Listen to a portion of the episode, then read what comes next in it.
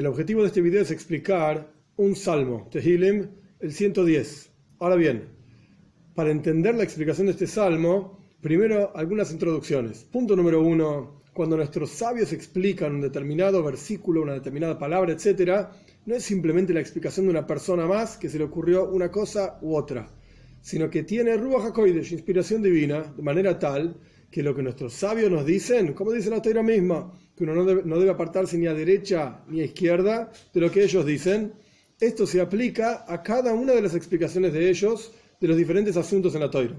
Punto número uno. Punto número dos. Cada explicación, incluso si uno no se apoya en esta cuestión de que si nuestros sabios dicen es porque esta es la realidad, incluso así, cada explicación tiene que tener sentido en su completitud. Es decir, cada salmo, ¿por qué empieza en un determinado versículo y termina en otro versículo? Porque es un conjunto.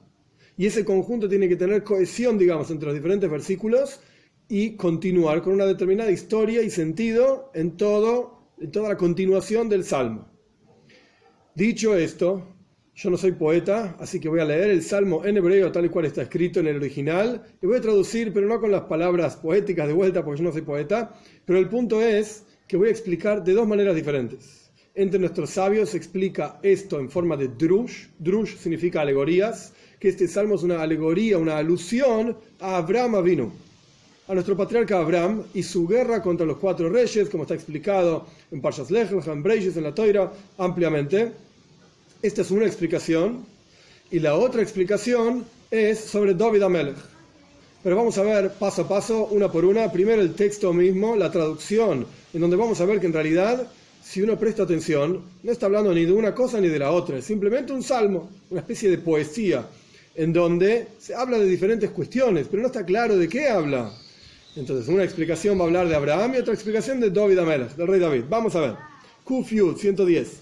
Le David Mizmor Neuma Doinoi La Doini Shev Lemini Oivejo Hadam Le. Versículo número 1. Por David, para David, una canción dice Yudke Vavkei, el nombre de Hashem de cuatro letras, que no tiene pronunciación, a mi Señor, siéntate a mi diestra. Esta es la traducción literal. Vamos a ver más adelante dos explicaciones hasta que ponga a tus enemigos como escabel para tus piernas. Mate y un bastón de tu fuerza, el bastón de tu fuerza envíe Dios desde Zion, que en general se refiere a Jerusalén, gobierna en medio de tus enemigos.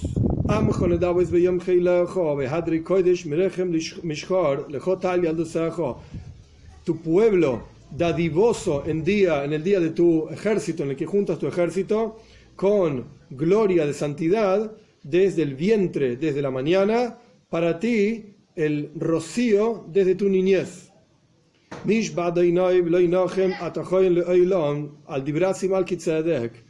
Juró Dios y no se arrepentirá. Tú eres un Kohen, sacerdote por siempre, sobre las palabras de Malkitzedek Dios a tu diestra aplastó en el día de su enojo a los reyes o a reyes. Juzgará a los pueblos lleno de cuerpos, cuerpos muertos. Aplastará la cabeza sobre la gran tierra. Del río en el camino beberá y por lo tanto elevará su cabeza. Este es el Salmo, donde dice David Amelech, solamente al comienzo, la primera expresión de David, por David o para David, donde dice Abraham vino en ningún lado. Entonces, de vuelta, nuestros sabios explican en el mundo del Drush, de las alegorías, que esto está hablando de Abraham vino, y así explica Rashi. Cuando el Salmo dice por David, en realidad está diciendo que David Amelech, el rey David, escribió un salmo hablando de la guerra de Abraham vino contra los reyes. Y Dios está diciendo, Neum Hashem, Dios está diciendo, la doini mini, a mi Señor, mi Señor sería Abraham vino, en lugar de decir siéntate a mi diestra, significa espera mi salvación. Y en mí no, la diestra de Dios es la fuerza de Dios, es la salvación de Dios. Entonces Abraham estaba preocupado que tenía que hacer una guerra contra cuatro reyes para recuperar a Loit, su sobrino. Estaba preocupado, no vaya a ser que me maten a mí. Entonces Dios le dijo, Neum Hashem, la doini, Dios le dijo a mi señor, Abraham vino, Sheblemin, espera por mi redención. Espera por mi redención hasta que ponga a Amrafel y a todos sus compañeros, a los otros reyes, Hadom la ragleja como un escabel para tus pies. Continuamos, el segundo versículo, el bastón de la, de la fuerza de Dios, Dios va a enviar desde Zion, paréntesis, esta es la palabra que hace que la explicación sobre Abraham vino no pegue muy bien, porque Zion es Jerusalén y Abraham Avinu no tiene nada que ver con Jerusalén.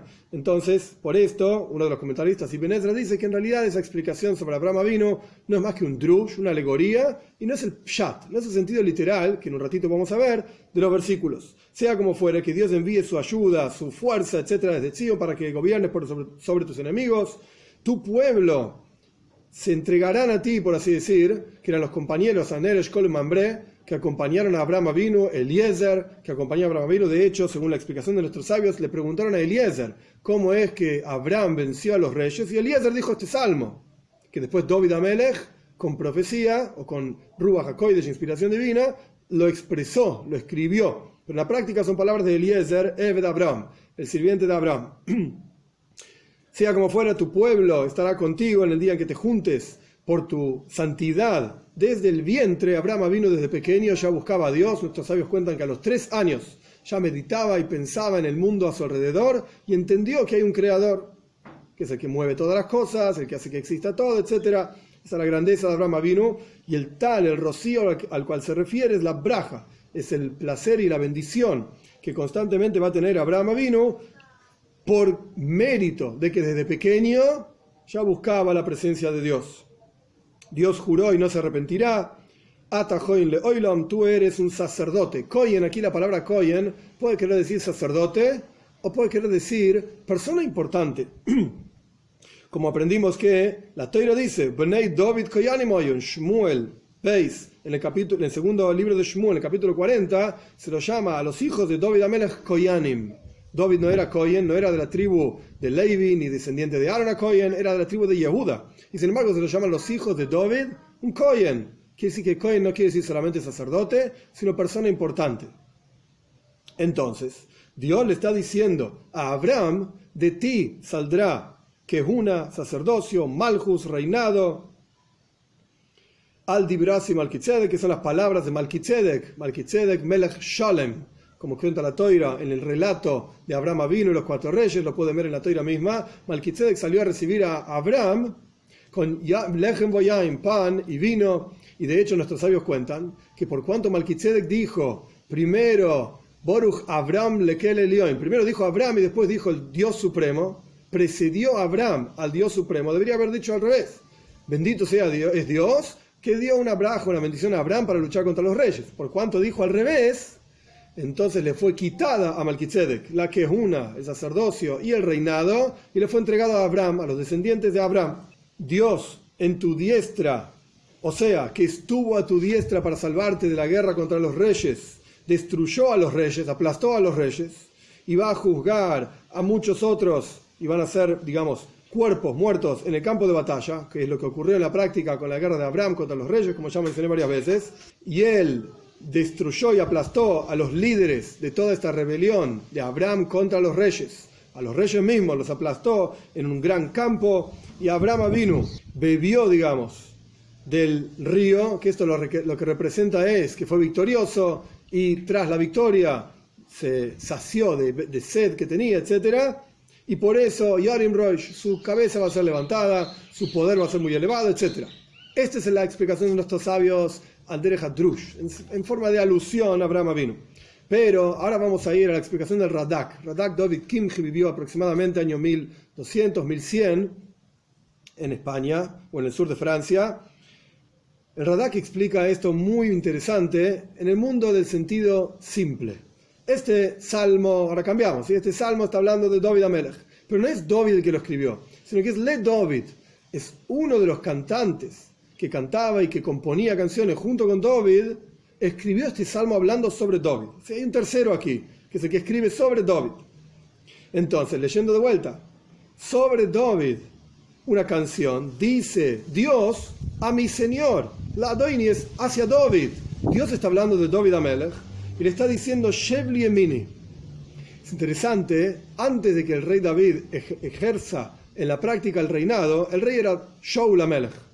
Shaul Amelech era de la tribu de Binyamin. Entonces, la gente de la tribu de Binyamin se llaman Yeminim. Binyamin y Yemini es la misma raíz de la palabra, diestra quiere decir. Entonces, lo que Dios le está diciendo a David es Shevli Yemini, ten paciencia que el Yemini, Shaul Amelech, el rey Shaul, ya va a fallecer. En lo que la práctica esto, es lo que ocurre. Tras el fallecimiento del rey Shaul hay un pequeño reinado de uno de los hijos del rey Shaul, de, rey Shaul, y después está David Amelech. Sea como fuere, Shevli Yemini, espera a Shaul Amelech, dice el Radak, explicando este versículo, hasta que ponga a todos tus enemigos. Esto continúa igual, como Escabel entre tus piernas, Dios va a enviar su mate y su bastón, su ayuda, por así decir, su poder desde Zion. Todo esto sigue simple para entender que está hablando de David Amelech y vas a gobernar sobre tus enemigos. Continuamos con el versículo 3. Tu pueblo va a entregarse a ti en el momento en que salgas a la guerra por la kedusha, por la santidad, Hadras Koidesh, la gloria santa que tiene el rey David desde el régimen, desde el vientre fue elegido desde pequeño y por su gran santidad, incluso de Yalduseja desde pequeño, fue elegido como rey. Y Dios juró, y no se va a arrepentir, que tú vas a ser un Koyen, pero no sacerdote, sino como dijimos anteriormente, Koyen en términos de persona importante, en la práctica fue el rey David. Por siempre, es decir, el reinado del rey David, a partir del rey David es elegido para ser el reinado del pueblo judío por todas las generaciones hasta la venida de Moshiach, pronto en nuestros días que Moshiach es descendiente de David Amelech y de Shloim Amelech, de ambos, el hijo de uno de los hijos de David Amelech. Ahora bien, tú serás un kohen, una persona importante, un rey, por siempre, al Dibrosi Malkitzedek. ¿Qué significa esto? El Radak explica que esto quiere decir, Dibrosi es la palabra de Malki, mi rey, o sea, Dios está diciendo, tú eres el rey, Tzedek, porque eres una persona justa, Dicho de otra manera, leyendo el versículo de vuelta, Dios juró y no se arrepentirá que tú serás Koyen Leoilam, un rey por siempre. Koyen en términos de persona importante. Y esto es la palabra de Dios, dibró así mi palabra. Dios está diciendo, Malkitzedek, tú eres mi rey justo en la tierra. Dios está a tu diestra. Esto lo que quiere decir es que siempre vas a tener victoria en la guerra y va a aplastar en el día, en el día de su enojo a otros reyes. Esto está hablando de diferentes guerras que tuvo el rey David en la práctica contra Bnei Amon, donde está escrito Rabas Bnei Amon, en un amplio pueblo y amplia tierra de, de Amón, así se llamaba el pueblo. Entonces Dios va a juzgar a los pueblos, en este caso Amón, con muchísimos muertos en el campo de, de batalla y va a aplastar la cabeza, digamos, de Amón de vuelta sobre una amplia tierra. Y beberá agua el rey David, victorioso de esta guerra, en el camino, y por lo tanto su cabeza, su reinado, se elevará. Entonces vemos claramente dos explicaciones. Una en el mundo del Trush, de las explicaciones alusivas a Abraham Avinu. Otra explicación sobre David Amelech, el rey David, y sus guerras y sus dificultades, etc. Y cómo Dios lo selecciona, lo elige como rey. Como es sabido y aparece muchísimas veces en diferentes lugares en el Tanaj, la elección de Dios por David como rey por siempre para el pueblo judío. Un punto más, en el Zohar interesante, al comienzo mismo de este versículo, cuando dice Neum Hashem Ladoini. El nombre de Hashem está escrito con cuatro letras, que son el nombre inefable de Hashem, Yud Kei Vav Kei. Esto representa una determinada cualidad de Dios mismo, una expresión divina determinada. Adoini representa otra expresión divina determinada, diferente de la anterior.